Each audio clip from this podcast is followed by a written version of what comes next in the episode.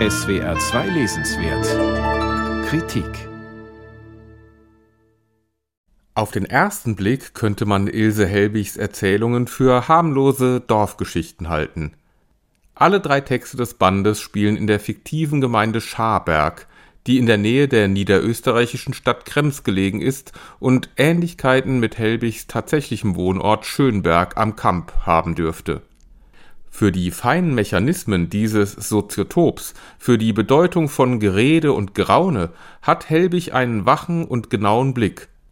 Sie schreibt in einem gepflegten, sauberen, hin und wieder etwas anachronistisch anmutenden Stil, der den Eindruck von Gemütlichkeit erzeugen könnte, wenn nicht das, was Ilse Helbig so ruhig erzählt, manchmal ungeheuerlich wäre.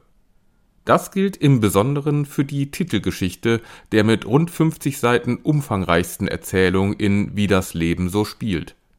Darin tritt das Professoren-Ehepaar Lehne auf, das in Krems unterrichtet und nun das Pensionsalter erreicht hat. In Scharberg finden die beiden ein hübsches Haus, in dem sie ihren Lebensabend verbringen möchten. Frau Riedel, die Haushälterin der verstorbenen früheren Bewohnerin, behalten die Lenes in ihren Diensten.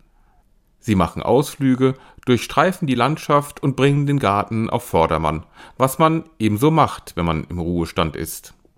Doch ganz allmählich, zunächst kaum merklich, kippt Ilse Helwig in dieser so entspannt wirkenden, aber schließlich geradezu sinistren Geschichte die Erzählachse und die Perspektive, weg von dem Professoren-Ehepaar hin zu der vermeintlich in unauffälliger Effizienz aufgehenden Haushälterin Frau Riedel.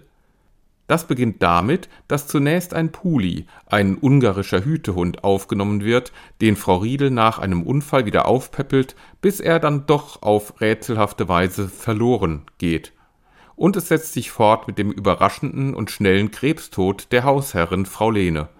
Nun sind nur noch der Witwer und die Haushälterin Frau Riedel im Haus, und welchen Verlauf die Geschichte noch nehmen wird, soll an dieser Stelle nicht verraten werden, weil es sich hierbei auch um eine Art von Krimi handelt. Bemerkenswert ist die Ungerührtheit, mit der Ilse Helbig große und kleine Verluste, Lebensdramen und Alltagsmissgeschicke gleichberechtigt nebeneinander stellt. Das hat den seltsamen und stellenweise auch kalkuliert komischen Effekt, dass Schicksalsschläge oder hochkriminelle Niederträchtigkeiten mit der gleichen Selbstverständlichkeit daherkommen wie die Zubereitung eines Abendessens. Dennoch haben Helbigs Erzählungen einen humanen Kern, denn die Empathie mit schwachen, vom Leben gebeutelten Sonderlingen ist jederzeit spürbar. Das gilt auch für die beiden anderen kurzen Erzählungen des Bandes. Wie die Titelgeschichte umspannen auch sie jeweils beinahe unmerklich einen Zeitraum von mehreren Jahrzehnten, und auch in ihnen stehen einsame Außenseiter wie Frau Riedel im Mittelpunkt, die gegen äußere Widerstände und tragische Erfahrungen um einen Platz im Leben zu kämpfen haben.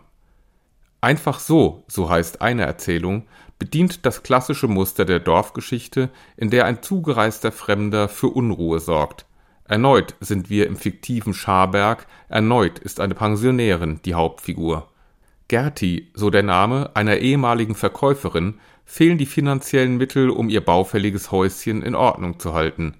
Ein Mann, der ins Dorf gekommen ist, repariert zunächst nach und nach die Schäden in und am Haus und bekommt dafür freie Logis, bis aus der 14-tägigen Probezeit eine Lebensgemeinschaft wird, sehr zum Unwillen von Gertis Tochter. In der dritten, gerade einmal sechs Seiten umfassenden Geschichte schließen ein alter Sonderling und ein kleiner Junge eine ungewöhnliche Freundschaft. Ilse Helbigs Erzählungen sind, auch das macht sie so sympathisch, keine ambitionierte Literatur. Aber sie zeugen von Einfühlungsvermögen und von Lebenserfahrung. Das sind Qualitäten, die gar nicht hoch genug zu schätzen sind. Ilse Helbig Wie das Leben so spielt. Droschel Verlag 80 Seiten, 19 Euro